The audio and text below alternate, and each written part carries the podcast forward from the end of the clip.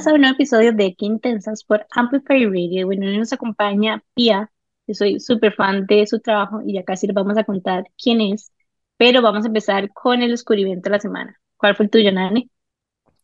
Bueno, yo les voy a contar que hoy tengo un descubrimiento tecnológico que hace mucho no tenía de estos y es que, bueno, la verdad es que perdí mis AirPods. Y honestamente, ajá, ¡Qué doloroso! demasiado. Yo he sufrido demasiado hace como un mes y medio y en serio me siento como súper rara porque yo los uso muchísimo. Y los hago porque, más bien lo que me pasaba, que usaba solo un AirPod para como que no bloquear el sonido, entonces de repente me lo quitaba y lo tiraba en la cartera o me lo ponía en el bolsillo. Y entonces andaba mis AirPods flotando por todo lado, hasta que finalmente ya se me descargó el estuche. Yo no sé si ustedes sabían, pero el estuche de los AirPods uno los puede programar en Find My iPhone. Entonces así no tiene que estar como loca buscando dónde los puso, sino que nada más lo pone. Entonces, bueno. Eso está buenísimo, no sabía esto. Siempre se me pierden. Exactamente. Entonces, el primer tiene dos partes. El primero es eso. Y lo segundo es que, bueno, ya me compré unos AirPods nuevos y tienen una hora demasiado chiva que yo no sé si ustedes lo han descubierto, pero que se llama Spatial Audio. ¿Conoces? Ok, listas. La verdad es que el Spatial Audio es algo que vienen en los AirPods Pro en adelante, que es la segunda generación de los AirPods, y básicamente le activas algo que hace, como simula que vos estés como escuchando de un parlante como en un lugar específico en relación a tu cuerpo y a tu cabeza. Entonces, por ejemplo, si usted tiene un parlante enfrente y usted mueve la cabeza para un lado, va a escucharlo más en, en, en una oreja que en otra y viceversa si se cambia. Entonces, al final, sentís que hay como un parlante encima de tu cabeza y se oye demasiado bien. Entonces, es como, no sé, es como, como una sensación de inmersión muy chiva. Y si no lo han probado, se los recomiendo también las dos cosas. Número uno, programar el Find My iPhone para el case de los AirPods. Y número dos, probar el Spatial Audio. Y bueno, esto es mi descubrimiento. Está muy chida. Quiero decir que me acuerdo de haber recorrido todo Boston para encontrar unos audífonos que le entraran a los oídos de Nani, ¿te acuerdas? Porque siempre se queja de que le quedaban muy grandes, y que le dolían. Me duelen. O sea, me, a, mí, a mí los audífonos me duelen pensé que estaba haciendo diva, pero después cuando llegamos hicimos como una prueba con diferentes marcas, o sea, literalmente sí tenés como el oído muy, muy pequeño. Es como el huequito de mi oreja, mini. Entonces, meterme un audífono ahí y dejármelo todo el tiempo que estás escuchando música, terminan doliéndome demasiado las orejas. Pero bueno, me pareció, me pareció súper useful ese porque yo dije, obviamente, agarré uno de los AirTags y mi gran idea era ponerle un AirTag como al estuche de los, de verdad, los AirPods. Y después alguien me contó que eso existía y me dio un poco de pena, pero ya saben, ya saben, ya saben, considérense informadas de este super tip. Muy bueno. ¿Cuál fue el tuyo, Pía? Primero, quiero decir que me siento súper identificada. Yo también tengo orejas muy pequeñitas y todos los eh, audífonos siempre me han dolido. Entonces, sí, justamente tengo estos que tienen el hulecito ajustable.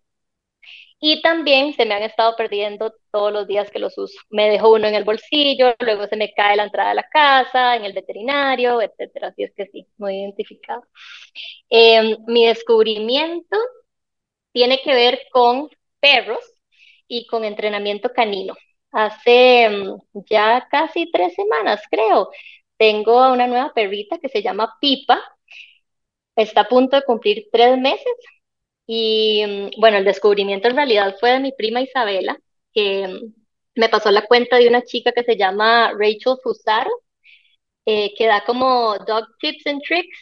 Y yo me obsesioné, entonces todos los días me meto a ver videos de YouTube y de ella acerca de qué enseñarles, cómo, y bueno, de paso hace como reviews de alimentos, de, mascotas y, y como de cositas que uno le puede preparar en la casa y demás. Así es que Pipa, que es como se llama mi perrita, está de, tiene, se ha aprendido como un comando por día desde que la tengo. ¡Wow! ¡Qué inteligente! Demasiado. Y qué chiva la página, ya la empecé a seguir. Yo leí tu historia de tu perrita y me parece demasiado meant to be. Me encantó, me encantó, me encantó. Y los Sí, perros son lo máximo. Nosotros aquí somos hiper fans de los animales. Yo llevaba como dos años eh, de luto eh, y sí, estaba como ya preparándome para tener a alguien más en mi vida y sí, hace poquito la encontré. Así es que estoy muy invested en, en, en entrenar, en su educación. El otro día una amiga me mandó un meme y es como que los perros controlan nuestra vida. Y es, es tan real. O sea, los animales es como Los ocasiona animales en uno a dónde general. va el plan. Exacto. Es como mi vida gira en torno a esta madre, digamos. Y es súper difícil explicarle eso a alguien que no tenga mascotas. Yo creo que es, es tan difícil explicarle el nivel de compromiso que uno asume, porque es como un hijo realmente, ¿verdad? Es una persona que depende totalmente de vos en todo lo que haces. Entonces de repente yo me escucho diciendo cosas como, ay no, hoy tengo que volver a la casa porque, de, pobrecito, o sea, ¿quién le va a abrir, Teo? No, to- ¿verdad?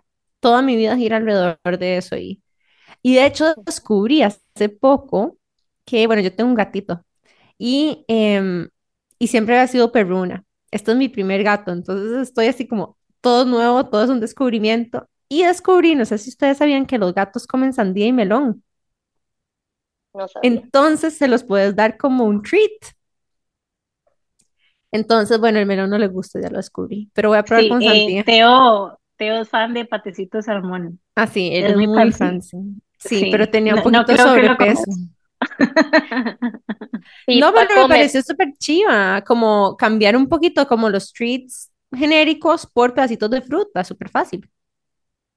Yo de gatos no sé nada, pero Pipa ama la papaya, el banano, el- ya probó el mango, le encanta la zanahoria y a veces le doy como hojitas de espinaca y sí, de- y el queso, el queso, bueno, eso obviamente todo el mundo lo sabe, pero el queso como sin grasa le fascina. Sí, es Me súper encanta que frutera. siento que estamos teniendo como una conversación de cuando uno tiene chiquitos y como, como le vas incorporando alimentos en tu vida. Es lo más cercano que tenemos a nuestras vidas en este momento, eso. Y bueno, Jime, ¿cuál fue tu descubrimiento? Bueno, mi descubrimiento es, se llama como La Rueda de las Emociones. Hice un taller con Janine Rafar, que yo soy hiper fan, la hemos tenido en el podcast y básicamente hago cualquier curso que ella dé. Y me encantó porque a veces como que yo siento que comunicarnos y entender como lo que estamos sintiendo puede ser muy difícil.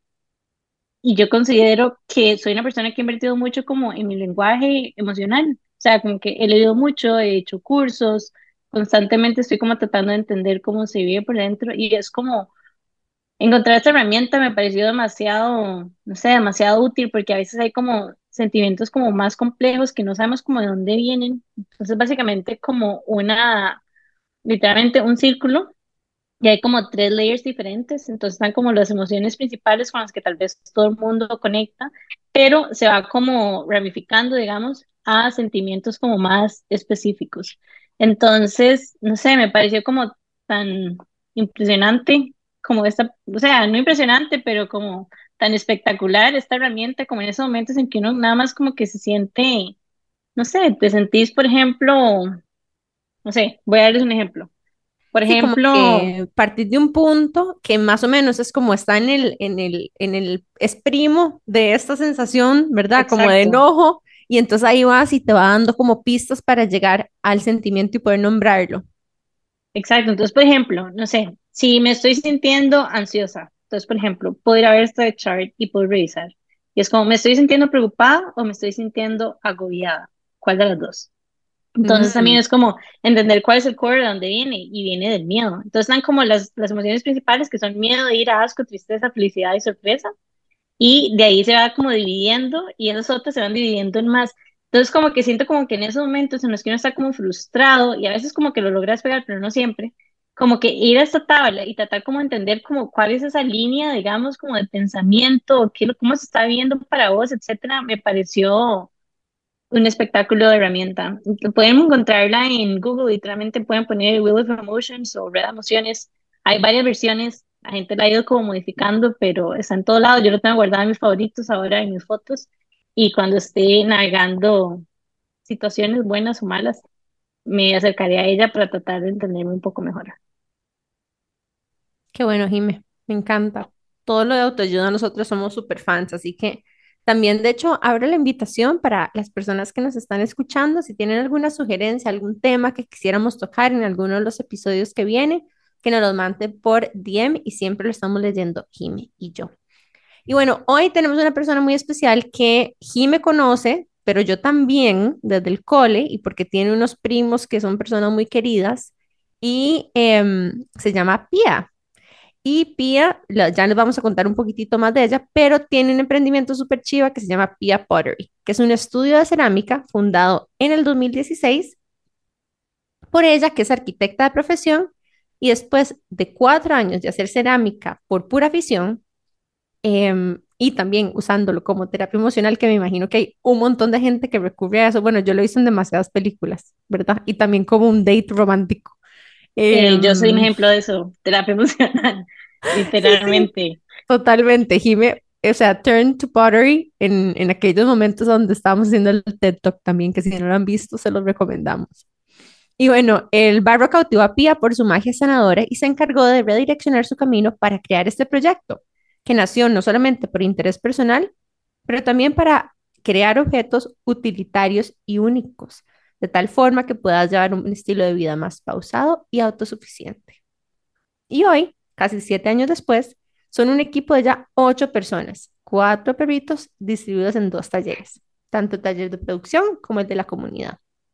Y en el de la comunidad, el equipo de Pia Pottery comparte el conocimiento a través de clases y talleres que tienen la finalidad de educar acerca del proceso de la cerámica y también em, ofrecer experiencias de balance y bienestar integral a través de la manipulación y el contacto con el barbo. Muy bienvenida, Pia, a Qué Intensas. Muchísimas gracias, Nani. Bueno, y vamos a irnos a un súper breve corte comercial para volver más con la historia de Pia y Pia Pottery aquí por Amplify Radio en Qué Intensas. Ya volvemos. Qué intensidad. Estamos de regreso con más de Qué Intensas por Amplify Radio y hoy nos acompaña Pia de Pia Pottery y ella nos estaba contando un poco de cómo ella estudió arquitectura, empezó en la cerámica como hobby y después decidió hacerlo su trabajo. ¿Vos nos contarías un poco más de cómo se vivió para vos? O sea, ¿en qué momento te diste cuenta de que querías hacerlo tu vida y tu emprendimiento? ¿Y cómo ha sido también para vos escalarlo? Bueno, yo estaba terminando mi tesis de arquitectura en el 2012 y ahí fue cuando empecé o reconecté con la cerámica como hobby. Y digo reconecté porque cuando yo era pequeñita, em, mi tía, eh, creo que mi familia entera siempre ha sido muy amante de la cerámica. Entonces mi tía me llevaba a un taller de unos ceramistas gringos que vivían aquí en Costa Rica y a mí me fascinaba. O sea, como que lo había olvidado, pero a mí me encantaba ir al taller, ver las piezas, ver las herramientas llenas de polvo, etcétera. Y aparte, durante mi adolescencia como que jugaba mucho con, con plasticina de esa que se metía en el horno y se endurecía. Entonces, cuando estaba terminando mi tesis, que de paso les cuento que la estaba pasando bastante mal, una conocida me estaba enseñando sus pies, unas piecitas que tenía en su casa y me dijo que las había hecho en su clase de cerámica. Entonces en ese momento yo pelé los ojos y dije, ¿cómo en clase de cerámica? Y ahí fue como que me acordé de cuando yo era pequeñita, iba a este taller y durante mi adolescencia, que siempre como que jugaba con, con este eh, polymer clay. Y entonces ahí fue donde me fui con ella a una clase de cerámica. Entonces ese fue como el inicio. Eh, durante ese tiempo, bueno, después de eso, seguí yendo a clases de cerámica durante tres años y siempre fue como paralelo a mis trabajos de arquitectura era nada más un hobby, la pasaba bien, me ayudaba a relajarme, eh, me traía mucha calma. Y cuando terminó un trabajo, el contrato, un contrato de una, del último trabajo de arquitectura que tuve, ese fue como el, eh, el punto de inflexión donde tuve que tomar una decisión. Entonces estaba entre si aplicaba otro trabajo, si me montaba mi propia firma o empezaba a hacer proyectos de manera independiente o si me lanzaba con la cerámica, que sonaba como medio loco, pero era lo que más me gustaba. Entonces, le pedí a mi abuelita un espacio en su casa, un área de barbecue que nunca se usó para barbecue. Y empecé ahí un poquito tímida, creo, al inicio, como que no estaba segura. Entonces tenía un proyecto, estaba haciendo como una terraza ahí en Barrio Escalante. Em, y paralelamente empecé como a montar este tallercito. Y ahí poquito a poco fui comenzando. Em,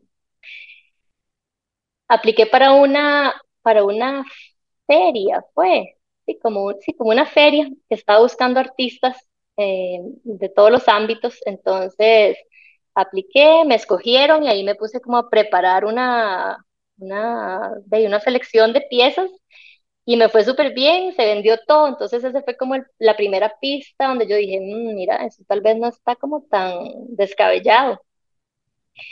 Después de eso me invitaron a otra feria, eh, que un amigo mío iba a abrir un café eh, Café Nauta, entonces me invitó como a su inauguración y otra vez hice como, que habrán sido, yo no sé, como 30 piezas, me, me llevé una mesita, me hice un rótulo a mano y, y me fui a vender ahí igual, o sea, como que la respuesta de la gente fue súper positiva. Entonces ahí otra vez yo dije, ok, esto no parece estar tan loco, parece que es viable o que podría ser viable y ya, esas fueron como las dos cositas como que creo que me encaminaron. Em, sí, y en algún momento de ahí fue que decidí hacerlo como ya profesionalmente, pero no fue tan intencionado.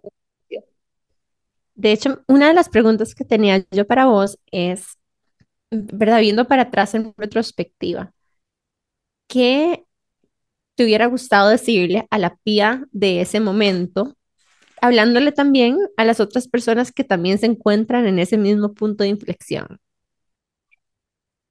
Me hubiera dicho a mí misma que escogiera lo que más me hacía feliz. Y eso, sí, de fijo era la cerámica. O sea, yo viví en varias casas en ese momento y siempre me armaba como mi pequeño estudio. Entonces, cuando tuve mi primer torno, tenía el torno, el agua, un poquito de barro, cuando me pasé de casa y volví a vivir en Curridabat, igual me empecé como a armar de mis herramientas y me armaba ahí como de un pequeño espacio en el jardín y eso era lo que más me fascinaba. Entonces, sí, era como el camino menos convencional, pero de fijo era lo que más feliz me hacía. Así es que eh, yo creo que es como haberme, haberme hecho caso a lo que de verdad, a seguir lo que me hacía feliz. Yo quiero llegar aquí, voy a ser como la menos romántica de la vida, en cuanto, no sé, a la visión de vida, pero creo que lo que hiciste fue como muy importante y es que también probaste el producto, porque a veces, y esto va a sonar muy, puede sonar como muy fuerte, pero a veces como que nada más el hecho de que algo nos guste no necesariamente significa que podamos vivir de eso, por lo menos no al inicio.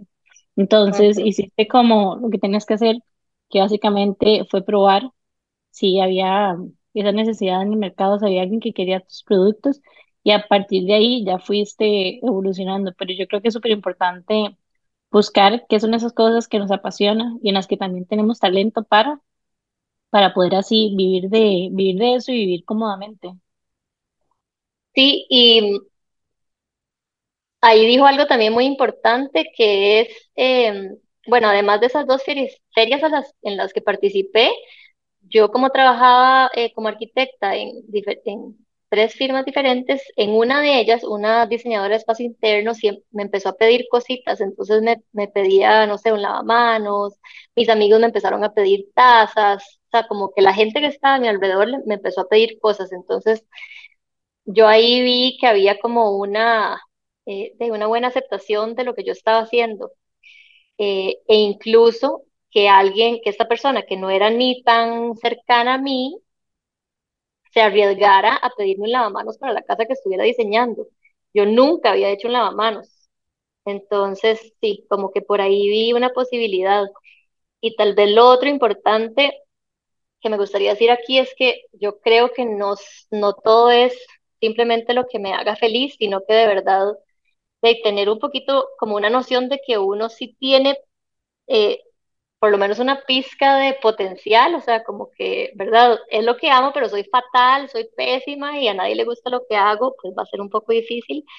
Em, y poder adaptarme a las condiciones, porque efectivamente yo quería hacer que esto funcionara. Entonces, desde un inicio lo vi como un negocio y me adapté. Entonces, digamos, yo pasé de recibir un salario a no recibir nada, entonces me tuve que pasar a vivir a la casa de mi familia, dejar de pagar alquiler, etcétera. Entonces, sí fue como un ajuste de vida para poder empezar este nuevo proyecto. Y me encanta que estés hablando de estos temas que son como más realistas, porque, bueno, nosotros hemos hablado muchas veces de emprender y, y que es muy cool porque eh, tenés toda esta libertad y estás haciendo lo que amas, eh, pero tiene sus trade-offs, ¿verdad? Emprender, de hecho, yo me atrevería a decir, habiendo pasado por esa experiencia yo misma y no estando en ese momento, en esa posición, bueno, excepto con Intensas, que también constantemente lo vivimos, pero a donde ya yo tengo la comodidad, entre comillas, de recibir un salario, ¿verdad? Y que yo sé que eso va a venir independientemente si yo tengo energía, no tengo energía.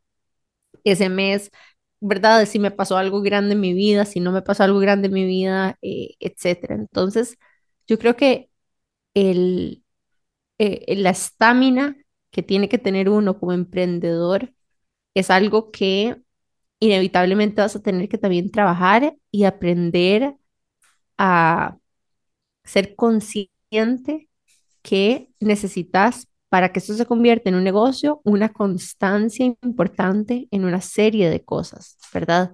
Que no es, o sea, eso es, yo creo que una de las partes a donde ya ese hobby que vos amabas tanto pierde un poquito de romanticismo porque de repente, ¿verdad? Tenés que estructurarte y ya no es solamente cuando te sientas creativo. Y que no es solo hacer la pieza, o sea, al final de cuentas es como toda la administración, el mercadeo, la logística de envío, la contratación, etcétera, etcétera. Y aquí va mi segunda pregunta. ¿Cómo, o sea, en qué momento te diste cuenta que ya ocupabas como contratar más gente que te apoyara en ese proyecto? Em, a ver, no me acuerdo exactamente cómo, ¿verdad? ¿Qué fue, cuál fue la señal exacta? Pero empecé, o sea, como que orgánicamente me empezaron a llegar proyecto tras proyecto. Eh, muy temprano en este camino me contactó Starbucks para que le hiciera un montón de piezas para Hacienda Alsacia. Em, y después hoteles grandes, hoteles importantes, hoteles de lujo en todo Costa Rica. Entonces yo ahí empecé a decir como, di, ok, sí, ya esto no lo puedo hacer yo solita. Em, entonces sí, por ahí empecé a tener eh, un asistente, entonces digamos, con la asistente ya me podía, ella ya me podía ayudar a hacer cositas como más repetitivas, ¿verdad? Como preparar el barro, amasar, pesar, después de esmaltar, entonces limpiar las bases de las piezas, eh, etcétera. Y también ya cuando, er, cuando empezaron a llegar pedidos grandes, yo, yo siempre a todo le dije que sí. Entonces, no me acuerdo qué. Ah, bueno, en un momento muy temprano también me pidieron 102 picheles para un hotel en Santa Teresa, creo. Yo en ese momento no tenía los, eh, los skills manuales para hacer 102 picheles rápido y parecidos digamos, como que se vieran todos iguales. Entonces, en ese momento me recomendaron un tornero y, y lo contraté eh, por proyecto cada vez que lo necesitaba. Y eso también creo que me abrió más oportunidades a poder seguir aceptando proyectos de ese tipo. Entonces, sí, por ahí fue un proceso muy orgánico. Como de outsource también, de algunas partes del proceso. Sí, mi asistente creo que comenzamos como medio tiempo y luego con esta persona, exacto, era como por proyecto, una vez al mes o una cosa así. Una de las preguntas que yo he tenido por mucho tiempo es cómo, em, y eso es, ya le había comentado a Pia antes, como muy vulnerable, que a mí la idea de barro y de cerámica que tenía era como muy artesanal, tipo que compras en Santana o en un lugar de souvenirs o en un lugar como de ¿verdad? Como más típico. Y mi percepción del valor de esa cerámica no era lo que hoy en día uno se topa a nivel de precios de estos productos. Entonces, me gustaría que nos contaras un poco, ¿verdad? ¿Qué hay detrás de esa pieza y por qué se convierte en un ítem, ¿verdad? Con un pricing muchísimo más premium que lo que uno tenía tal vez en mente cuando pensaba en barro o cerámica. Y esa es una que muchísima gente, así es que qué dicha que me la, que me la hizo. Eh, y me he encontrado con esto desde que inicié, desde que empecé a poner primeros precios, ya la gente me empezó a preguntar. Em, y la respuesta no ha sido ni fácil para mí, pero básicamente creo que, que responde a el tipo de negocio, digamos, podemos hablar entre mis precios o los precios de mis colegas en términos de cuánto es el volumen que generamos, cuánto es el alquiler que pagamos, cuánto equipo tenemos, cuánto ganan las personas en nuestro equipo, cuánto tiempo le dedicamos a cada pieza, cuál es el nivel de detalle, qué tanto la pulimos. Ellos de las piezas que ustedes compran están suavecitas o están ásperas, raspan sus, mesas de madera o no. Em, ¿Verdad? Las orejas son lindísimas o son medio torcidas.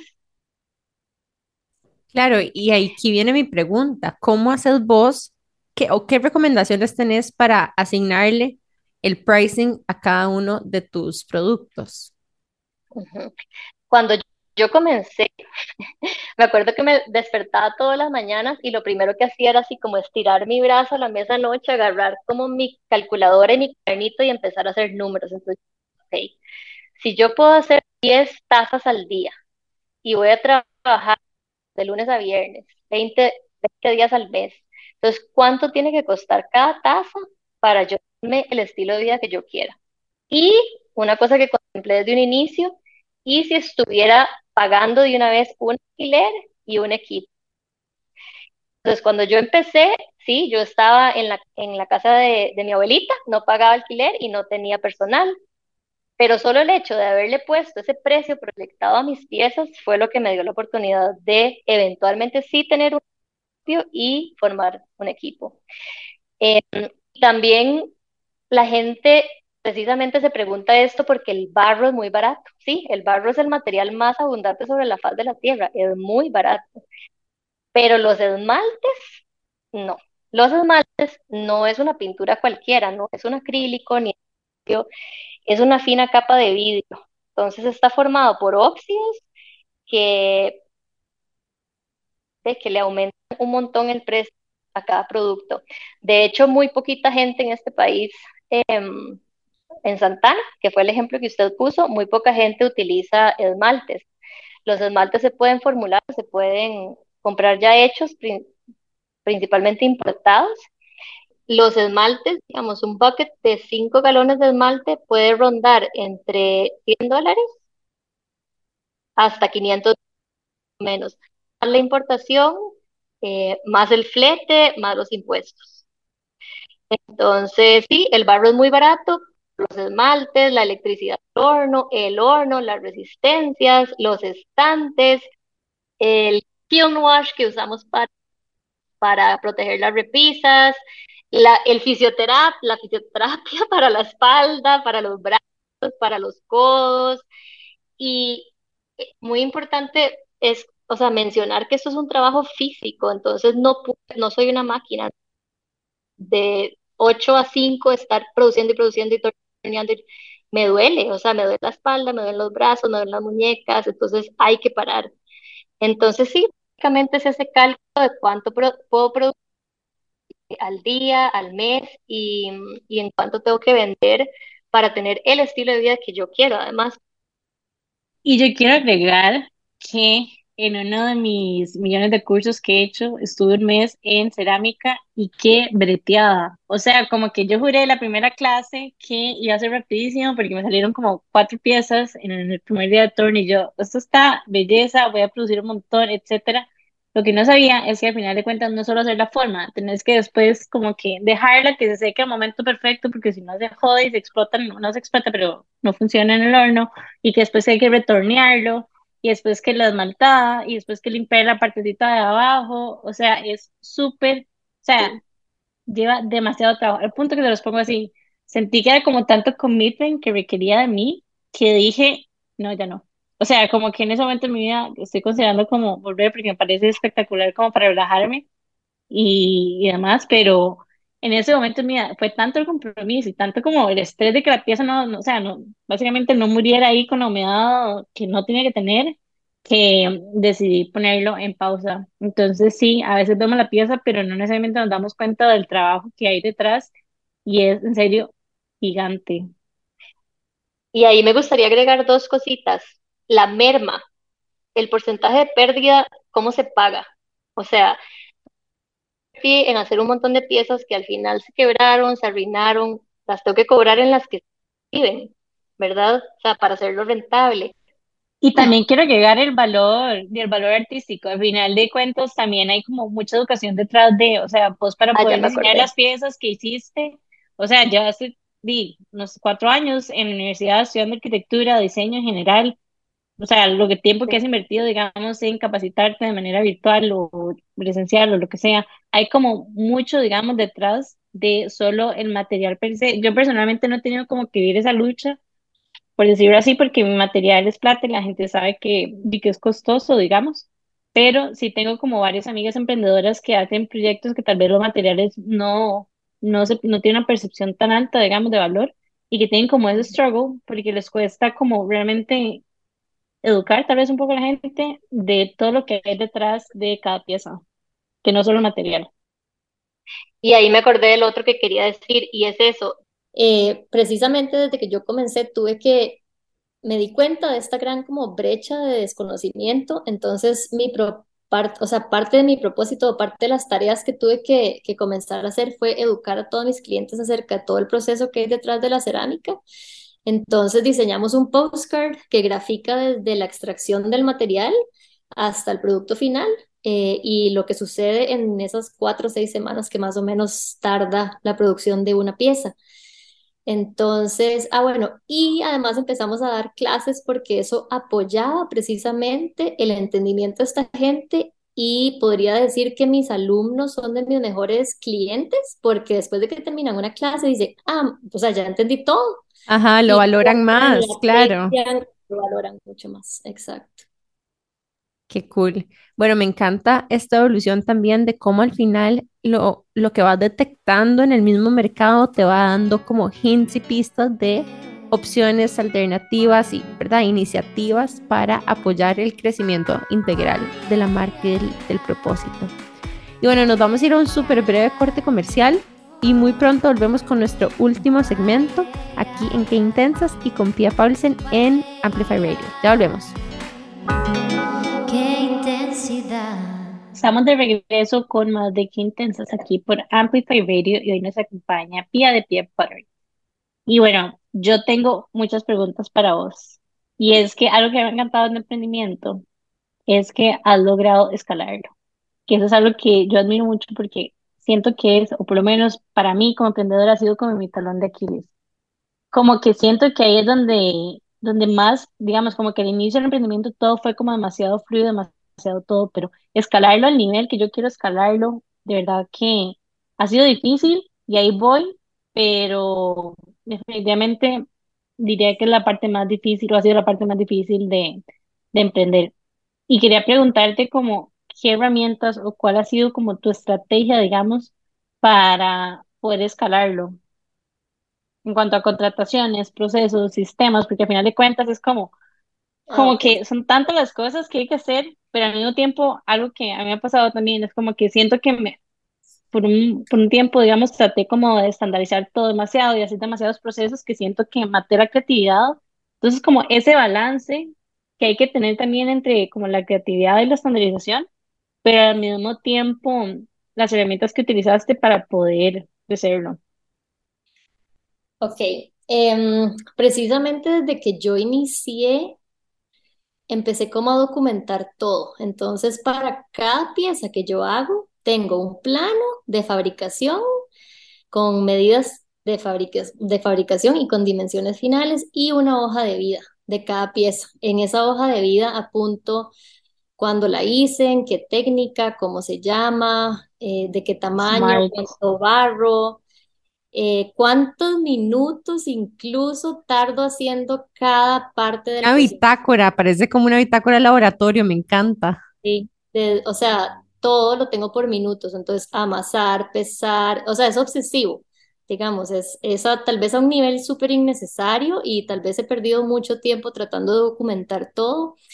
Em, pero sí, eso creo que me ha ayudado montones. Entonces, digamos, los platos es algo que ya casi que delegué por completo. Entonces, eh, Raquel, mi asistente, casi que hace todos los platos y ella sabe cuánto peso, cuál es el grosor en la laminadora, cuáles son las dimensiones. Y, y si, si es necesario algún molde, que básicamente es un círculo cortado en un cartón o en un papel eh, gruesito. Em, también delegar, o sea, saber qué puedo delegar, ir y, e ir por lo más básico, digamos, pesar el barro y amasarlo, no, no necesito hacerlo yo. Em, entonces yo inicialmente torneaba y retorneaba. Y luego tal vez pulir no lo necesitaba hacer yo. Entonces, saber qué cosas podía ir delegando y qué no a tal punto que mi rol desde el inicio de este emprendimiento hasta hoy ha cambiado montones. O sea, desde inicialmente, ¿verdad? Que yo hacía absolutamente todo, hasta el día de hoy, que básicamente lo que estoy haciendo es eh, esmaltando y planeando, organizando, pensando en estrategia, eh, diseñando las clases y etcétera. Y mi intención en algún momento es poder delegar casi que todo, o sea, tener una línea de producción que puedo delegar por completo y tener un, de un esquema, una academia, una pequeña academia de clases donde inclusive yo no necesito ser la profe de nada y con eso ojalá poder dedicarme a, a como era al inicio, donde yo me sentaba horas solita hacer una sola pieza que podía durar una semana solo moldeándola. A jugar, me encanta. A jugar, exacto. Ajá. Quería preguntarle también cómo haces vos con el control de calidad de las piezas. Em, ok. Bueno, primero visualmente, digamos, cuando yo llego al taller y digamos que mi equipo ya está trabajando, entonces inmediatamente veo lo que están haciendo, me asomo, reviso el plano, veo a ver si yo ya me las conozco de memoria porque yo las empecé haciendo, ¿verdad? Entonces, si hay una pared que está un poquito hacia adentro o hacia afuera o más panzona, lo que a mí me gusta, de una vez lo detecto. Y me gusta revisar todas, inclusive con regla en mano. Llego y mido diámetro, altura, etcétera, peso, le clavo un punzón a ver si la base está muy gruesa o no. Em, desecho, lo que no me gusta, lo trato de desechar lo antes posible. Entonces, si está en crudo, ojalá lo desecho para poderlo eh, reciclar y no gastar más electricidad, ni más tiempo, ni más recursos en esa pieza. Eh, entonces, también es un proceso como de dejar ir. Em, y lo otro que quería, ah, bueno, no sé si quiere comentar algo, Nani. Ya me colaron, Jimmy. Es que si no saben, nosotros levantamos la mano por detrás para ver quién es la que va a hablar, porque somos unas atacadas que queremos hablar todos al mismo tiempo. Ah, no, mi pregunta era principalmente en quién te apoyaste, porque me imagino que, ¿verdad? Una persona arquitecta con esa formación no necesariamente tiene la formación para hacer todo ese montón de otras cosas. Entonces, tal vez mi pregunta ahí es, ok, pero ¿cómo hiciste, verdad? Si quieres documentar todo eso, si quieres sacar el pricing, ¿en quién te apoyaste? ¿Qué figuras o qué formación tenían estas personas que te ayudaron de camino? Eh, vieras que yo fui súper autodidacta y creo que eso ha hecho una gran diferencia en mi proceso. O sea, es, es algo, o sea, todo esto me ha fascinado tantísimo, me ha apasionado tantísimo que yo cualquier cosa que se me ocurre, la investigo, la leo, veo videos, lo estudio, lo escribo, lo subrayo, etc. Y cuando no sé algo, lo pregunto, o sea, sin miedo. He escarbado las mentes de todas las personas que yo siento que, que me pueden enseñar o aportar algo.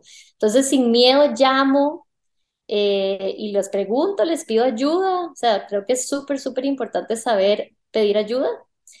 Em, y, y, sí, ¿no? Ha sido como un proceso muy, muy propio, muy intuitivo, o sea, muy de, de cómo se pone, cómo se le pone una, una, un precio a una pieza. Bueno, de, voy a investigar, entonces me meto a internet y leo y busco, le pregunto a alguien y así todo lo he ido resolviendo y mi equipo. O sea, creo que ya a este nivel, em, hace, que fue hace casi dos años que empecé con mi, con mi novio, Charlie, y, y, él me empezó a ayudar montones a tal punto que se convirtió en mi socio. Entonces, él sí tiene un background de administración y de operaciones, entonces ese fue como la cereza en el pastel. Cuando él me empezó a ayudar, yo decía, ay, Dios mío, esto era lo que yo quería, esto era lo que yo necesitaba, alguien como que me facilitara todas estas partes que inicialmente yo investigaba y preguntaba, pero de ahí el hecho de tener ya alguien en el equipo que lo traiga como más naturalmente ha sido increíble.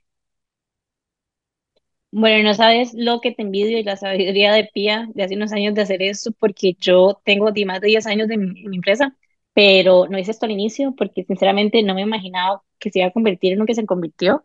Entonces, más bien, 10 años después estoy tratando como de sistematizar todo, porque lo quiero es como traer más bien personal que trabajen conmigo en el taller y aunque tengo gente, digamos que quiero enseñar a la gente que aprenda from scratch, así que como todo un proceso ahí de aprendizaje y ha sido una trabajada enorme porque son demasiados SKUs y bueno, te envidio demasiado que ya lo tengas listo.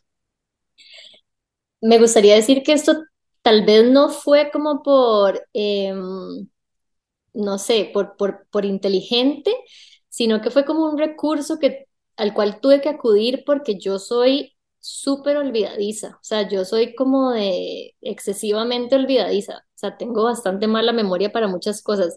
Entonces, si yo no creaba un registro de lo que hice, tal vez, o sea, no lo podía repetir. Eh, me pasa semana a semana, o sea, veo la pieza y si no la apunté, digo, uy, ¿qué fue lo que hice acá? Lo hice, ¿verdad? Y no lo puedo repetir. Entonces fue como una herramienta muy necesaria para contrarrestar mi mala memoria. Yo siento que a veces a mí me pasa eso, pero porque tengo tantas cosas en la cabeza que empiezo a escribir un montón y cuando dejo de escribir, después tengo que pasar la pena por preguntar. Pero también vieran que, bueno, desde mi experiencia, y no sé si a alguien más le pasa esto, que están como en tantas cosas que al final de cuentas yo sé que mejor uno pregunta y repregunta y está bien también, ¿verdad? No ser esa persona perfecta o, y estoy hablando cuando tenés incluso sesiones con otras personas, aprender a soltar la necesidad de ser perfecta y de hacer todo y quedarle bien a todo el mundo y estar on top of everything, yo creo que también viene con, con la experiencia de emprender y de seguir trabajando. Y, no quiero, bueno, yo he escuchado muchas eh, historias, específicamente esto de soltar cuando se trata de cerámica y no quiero dejar pasar la oportunidad para llevarle una lección de vida también, ¿verdad? Que soltar también significa no solo soltar objetos o hábitos, sino que también soltar expectativas acerca de una misma, ¿verdad? Como que en el tiempo que quieres hacer las cosas, qué tan rápido, lo que te va a salir. Y esto ha sido más como una reflexión mía en los últimos meses, que he estado como tal vez aprendiendo muchas cosas nuevas y me cuesta mucho no, no lograr las cosas en el tiempo que me lo propongo. Y no sé, nada más quería aprovechar este espacio también porque me he sentido como muy identificada con muchas cosas que has dicho, Pía. Em, y sí, hacer una invitación a que si alguien está pasando por un aprendizaje o algo nuevo o algo que no le está saliendo como quiere, hacer una pausa, em, apoyarse en las personas que quieren, que le recuerden que todo es un proceso y también perdonarse un poco a uno mismo por no ser perfecto. Al final de cuentas, yo creo que también eso es otra cosa que nos enseñan, ¿verdad? Todas estas piezas de barro, que todas las cosas son perfectamente imperfectas y todas son distintas, ¿verdad? Y no tiene que quedar exactamente iguales para que se vea lindo un juego de tacitas. Todas pueden tener de alguna forma sus imperfecciones y están bien teniendo esas imperfecciones.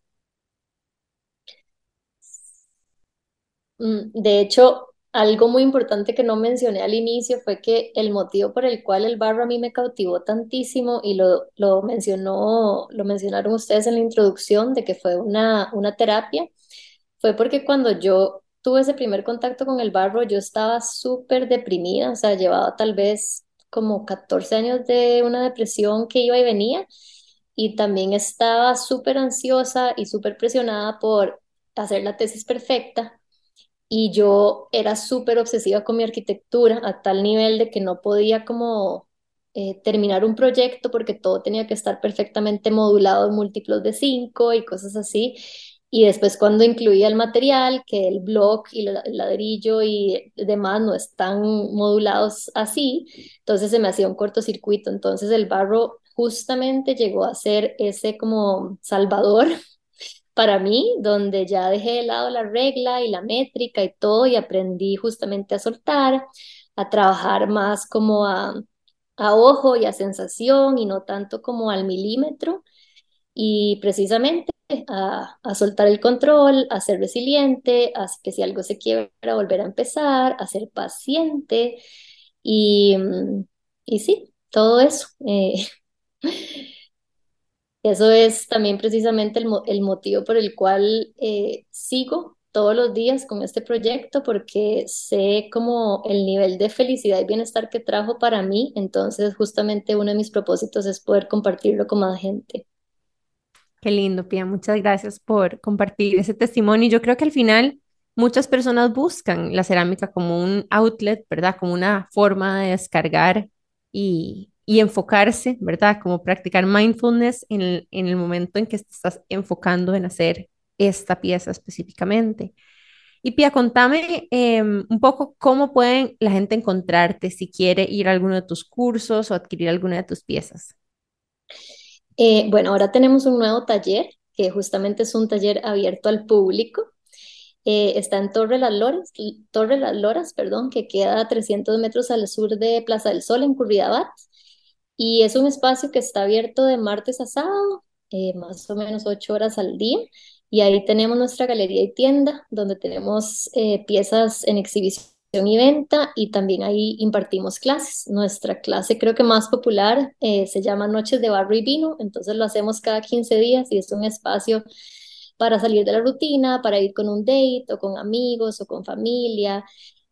Y, les es una clase muy completa de tres horas donde les doy un montón de teoría y les enseño a hacer dos técnicas y nosotros nos encargamos de, de terminar la pieza por ustedes y aparte de eso ofrecemos clases continuas que ya son como mucho más relajadas, más como que ustedes traen un proyecto y nosotros les ayudamos a desarrollarlo.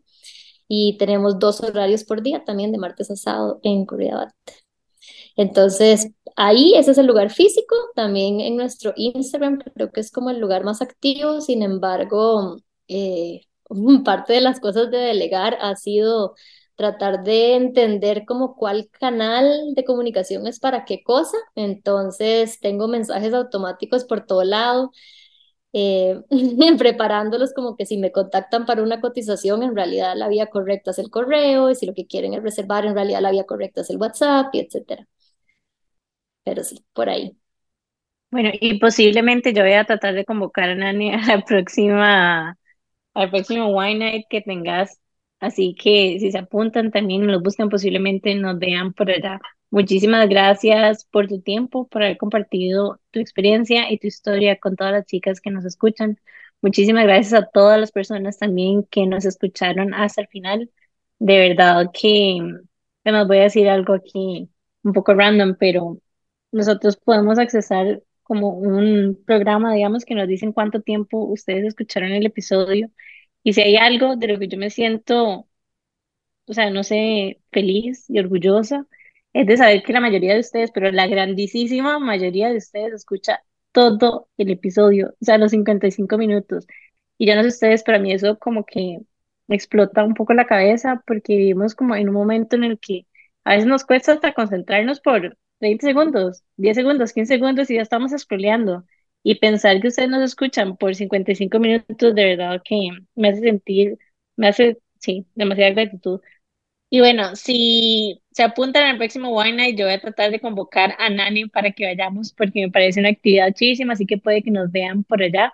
Y no nada, Pia, queríamos agradecerte por tu tiempo, por habernos acompañado, por compartir tu historia, tus aprendizajes y por ser parte de la comunidad de Intensas. También quería dar las gracias a todas las personas que nos escuchan por haber escuchado todo el episodio. Voy decir algo súper random, pero mm, nosotros tenemos acceso a una métrica con un programa que nos dice cuántos minutos se escucha, nos da una serie de métricas. Y la métrica que personalmente me hace sentir más orgullosa y que me hace conectar más con que intensas es saber que la grandísima mayoría de ustedes nos escucha por 55 minutos. O sea, y en un momento en el que a uno le cuesta como capturar la atención de alguien, a veces uno por 10, 15 segundos ya uno empieza como a scroll en Instagram, a hacer otra cosa. O sea, de verdad que me explota la cabeza saber que las acompañamos por 55 minutos. Así que, en serio, demasiadas gracias por eso. Gracias por escucharnos, por compartir nuestros episodios. Y no nada, Recordarles que nos pueden seguir en Instagram como que Intensas Podcast, Amplify como Amplify Radio FM y nos vemos el próximo miércoles por Amplify Radio a las 7 y media. Chao. Chao. Chao, muchísimas gracias chicas.